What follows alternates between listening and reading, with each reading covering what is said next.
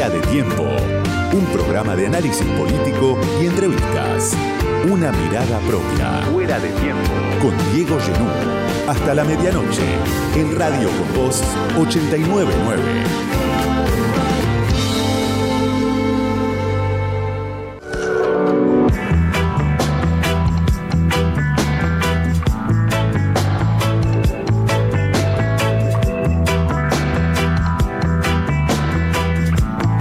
Estamos entrando a una etapa tomada por la incertidumbre, una nueva etapa tomada por la incertidumbre.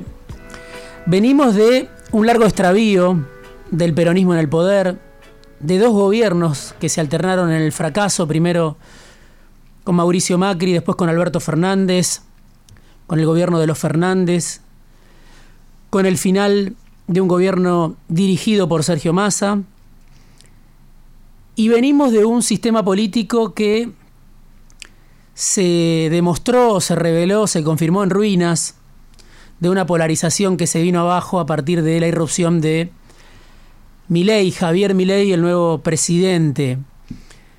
Venimos de todo eso y vamos a una experiencia de gobierno inédita. También por eso la incertidumbre recrudece, es mayor, o por lo menos es una incertidumbre de nuevo tipo que no sabemos a dónde nos lleva ni cómo termina este proceso que se inicia formalmente el 10 de diciembre con un líder de ultraderecha como es Milei, con un exponente de lo que yo llamo el mesianismo de mercado, un economista de extrema derecha, que fue empleado jerárquico de un grupo económico muy importante de la Argentina, el grupo de Eduardo Ornequian, que fue panelista de televisión, que se define a sí mismo como un divulgador, como un profesor de economía, que va a trabajar de presidente, así lo dice Milei.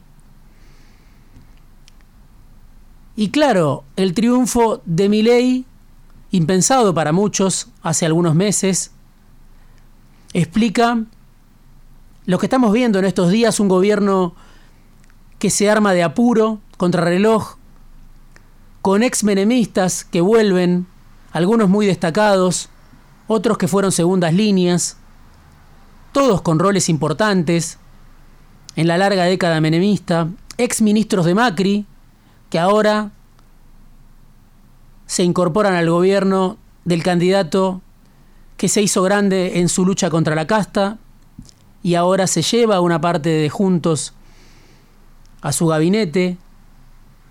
También Milei apela a algunos técnicos con mucha experiencia, algunos como Giordano en Lancés, un exfuncionario muy importante de Schiaretti, otros lo mencionábamos, Horacio Marín, que viene de Techín, iba a estar a cargo de IPF.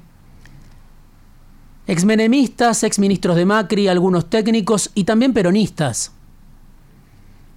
los adelantados de un peronismo libertario que quiere construir a su imagen y semejanza Javier Milei, Guillermo Francos, el nuevo gobierno. Ese nuevo gobierno que se arma de apuro, liderado por un outsider como Milei, como por un extremista de mercado como Milei, propone, prepara se aventura a un programa de ajuste monumental, así lo dice Milei, que está, claro, diseñado desde la teoría liberal, desde la teoría de alguien que, como Milei mismo reconoce, se presenta como un profesor, como un teórico.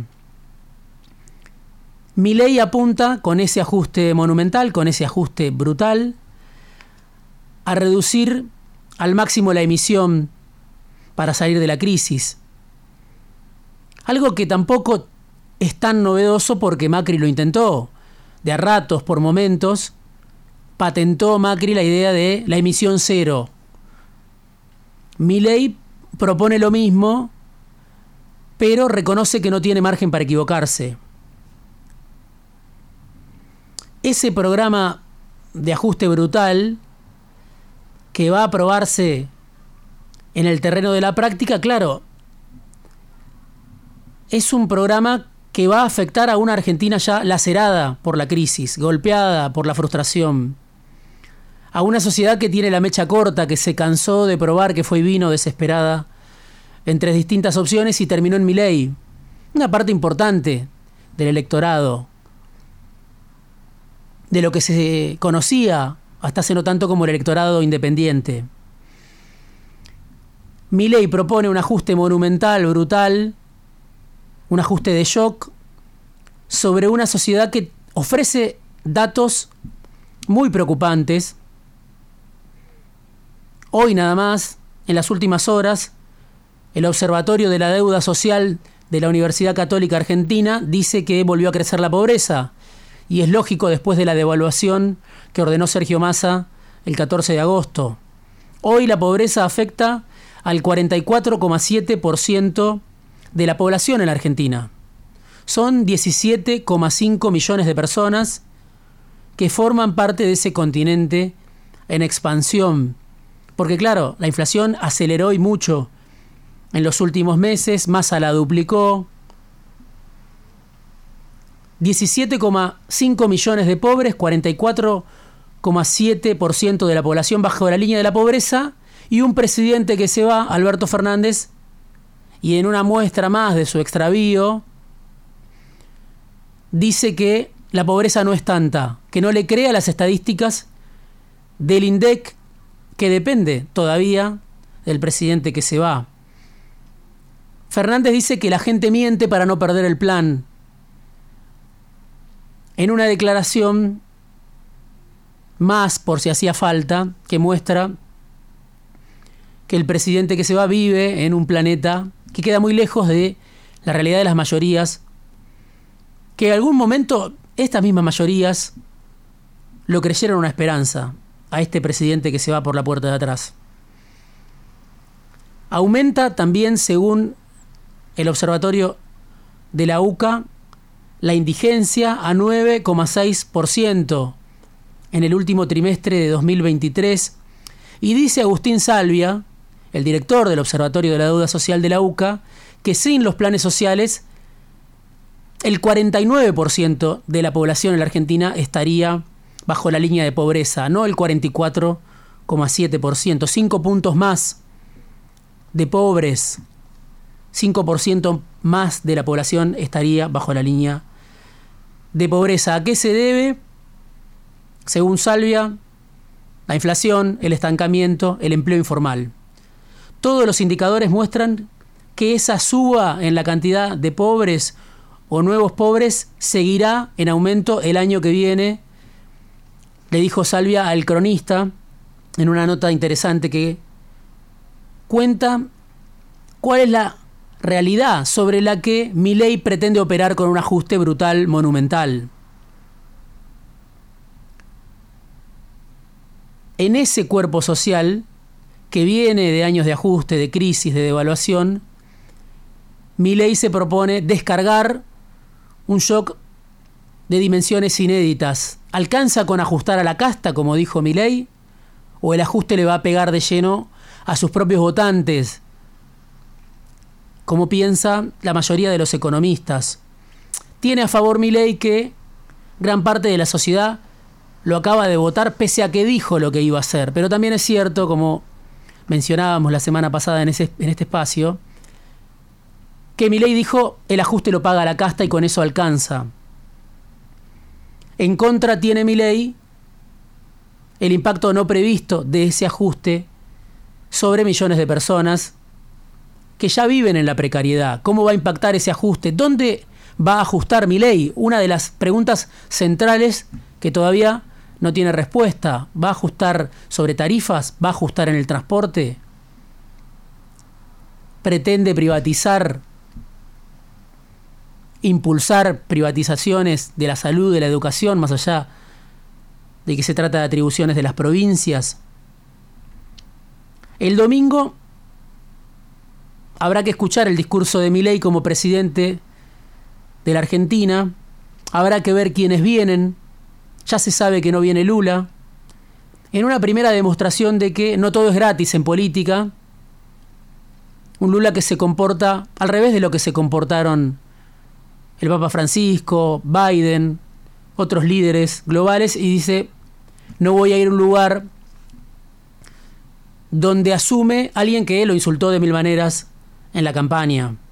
Pero Lula manda, en una señal de que todo no es blanco y negro, a un hombre clave de su gobierno, al titular de Itamaraty, al canciller Mauro Vieira. Diana Mondino habló con él. Es un diplomático de larguísima experiencia, fue jefe de gabinete de Celso Amorín cuando Celso Amorín era canciller de Brasil. Fue embajador en Buenos Aires entre 2004 y 2010. Fue embajador en Washington de Lula, de Dilma. A ese diplomático, a ese hombre clave del PT, manda Lula a la asunción de Milei. Y el domingo quizás sepamos algo más de lo que Milei piensa hacer, ya como presidente, no ya como divulgador, no ya como panelista, no ya como economista jefe del grupo Ornoquian. ¿Dónde piensa ajustar? ¿Hasta qué punto tiene que ver ese ajuste con la teoría? ¿Y hasta qué punto Milei piensa regular ese ajuste? ¿Se piensa endeudar otra vez a través de Luis Toto Caputo, el ministro de Economía que muchos piensan va a ser solo un secretario de Finanzas? Tan importante como Caputo, tan importante como el nuevo ministro de Economía, va a ser el rol de Milei, que reconoce que va a estar muy involucrado en las decisiones económicas, y el equipo que rodea a Caputo. Se habla de Santiago Bausili, de Pablo Quirno, exfuncionarios del macrismo. Se habla de Flavia Rollón, la secretaria de Energía que había trabajado para el grupo Brito, que había sido funcionaria en Salta a cargo de minería y que Massa llevó a una función inédita, la Secretaría de Energía. Rollón, funcionaria de Massa, puede ser funcionaria de Miley. Dicen que hubo intentos además de retener a Raúl Rigo, un hombre clave a cargo del presupuesto, que hace 20 años forma parte de casi todos los gobiernos, incluso el macrismo lo retuvo en algún momento, y hay que prestarle atención junto con Caputo a un nombre quizá desconocido, pero de larga trayectoria, Joaquín Cotani, un funcionario clave del cabalismo durante seis años, 1991-1997 Caputo lo pone como su viceministro a cargo de la Secretaría de Política Económica. Uno de los artífices silenciosos de los mejores momentos de la década del 90, así lo presentó Caputo a Cotani hace unos días en sus propias redes sociales. Cotani con un paso por Standard Poor, por Lehman Brothers, es el actual economista jefe para América Latina de Standard Poor's. Hay que prestarle atención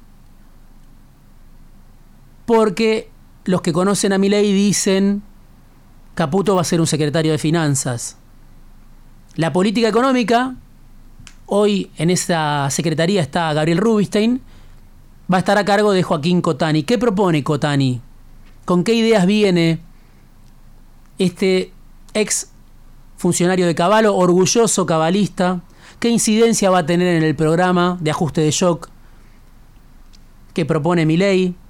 No lo sabemos, pero hay que mirarlo, hay que prestarle atención. Sí puedo decir que Cotani sigue de cerca lo que pasa en la Argentina y hasta hace muy poco proponía como salida una devaluación compensada. Incluso escribió papers donde citaba como antecedentes, por un lado, una devaluación compensada en tiempos de Onganía de Cría Grebacena, y por otro lado lo que hizo Remes Lenikov, con sus diferencias, con sus matices, pero decía, la salida de la Argentina es con una devaluación compensada. Devaluación nos sorprende porque está en el horizonte de todas las consultoras del mercado, estaba en el horizonte de Patricia Bullrich cuando era candidata, de Sergio Massa cuando era candidata. Y ahí, claro, ventajas y desventajas de una devaluación, desventajas muchas para los que viven de un ingreso en pesos, porque obviamente devalúa el ingreso de las mayorías. Tiene algunos beneficios, sin duda, más cuando la brecha en la Argentina está arriba de 150% y es uno de los, quizá el talón de Aquiles de la economía. Si se ejecuta la devaluación con un plan, dicen muchos economistas, incluido por ejemplo Emanuel Álvarez Agís, que estuvo acá, o Marina Dalpolleto, entrevistada en este programa, bueno, recupera competitividad a la economía cuando la devaluación viene en el marco de un plan, el plan que no tuvo masa, según lo marcó con mucha claridad Álvarez Agís, encarece los viajes al exterior, lo cual evita la sangría de dólares por turismo emisivo, pero tiene, como decía, perjuicios muy grandes, la devaluación, además de el impacto sobre los que viven de un ingreso en pesos, complica la reducción de los subsidios a la luz, al gas, al transporte, porque, dice Cotani, los insumos básicos de esos servicios están dolarizados, y eso obliga a que las tarifas aumenten más que el dólar para que los subsidios bajen. El otro efecto muy complicado de la devaluación es que aumenta la deuda pública que tiene la Argentina, gran parte contraída por el macrismo, gran parte de esa deuda pública que está en dólares.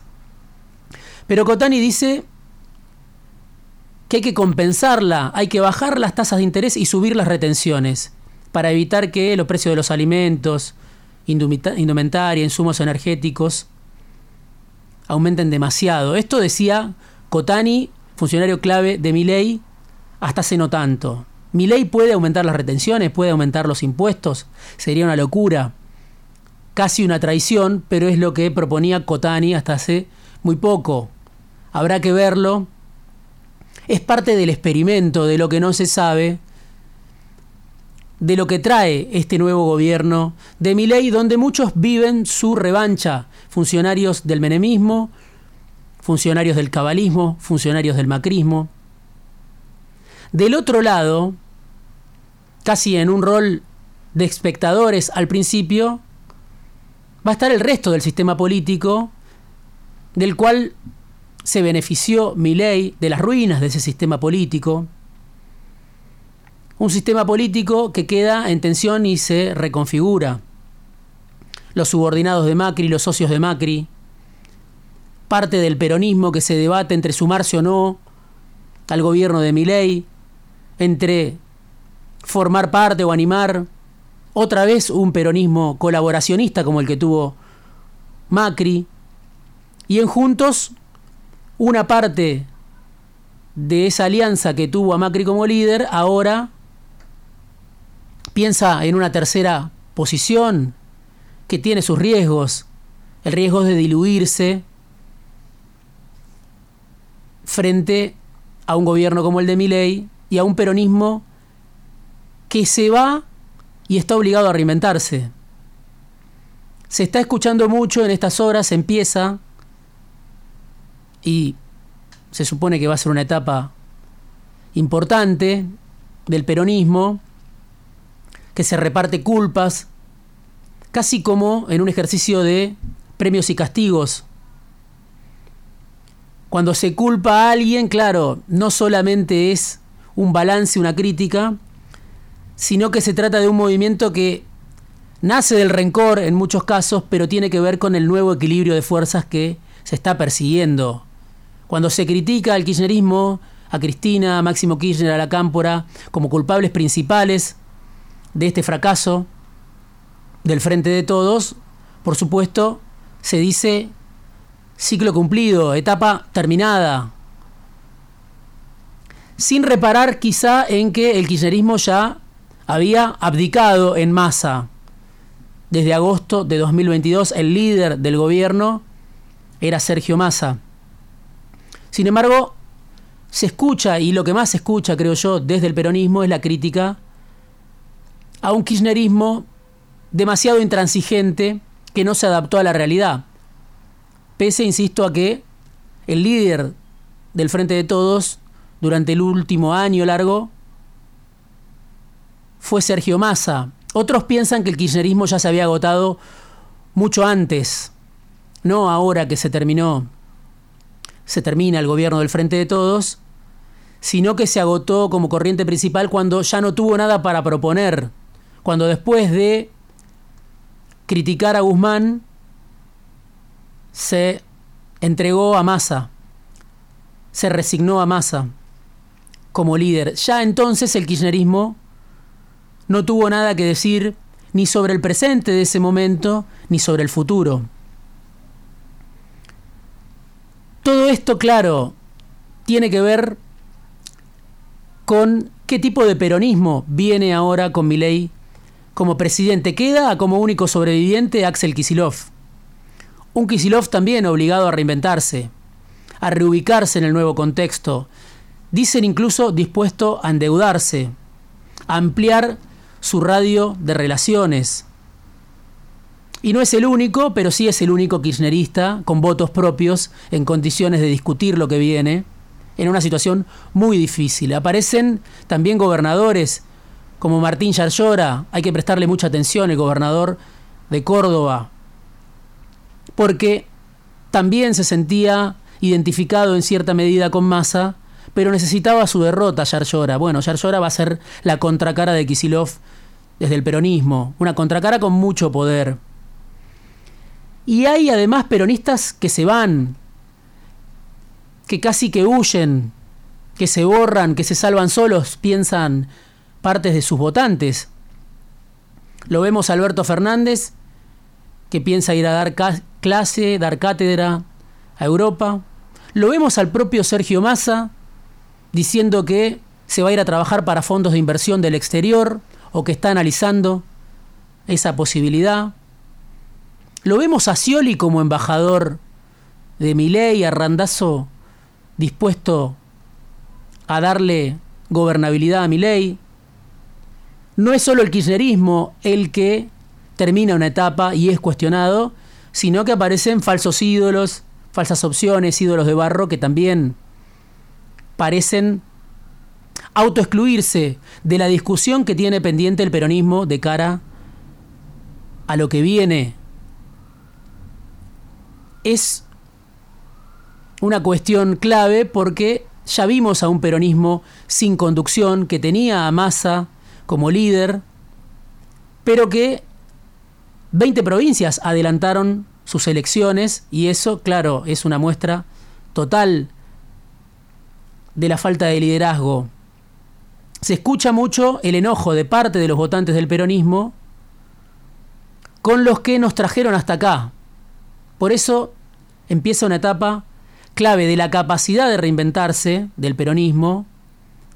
Depende del tipo de oposición que vaya a tener mi ley. Si es una oposición nostálgica, testimonial, basada en la sola premisa de que mi ley está destinado a estrellarse, o si es una oposición que toma nota de este propio fracaso, del divorcio enorme de este peronismo que se va con la realidad de las mayorías, del divorcio enorme de este peronismo con una salida económica para la crisis que termina en el economista Milei como presidente. Si es un peronismo con más o con menos audacia, si es un peronismo más o menos resignado.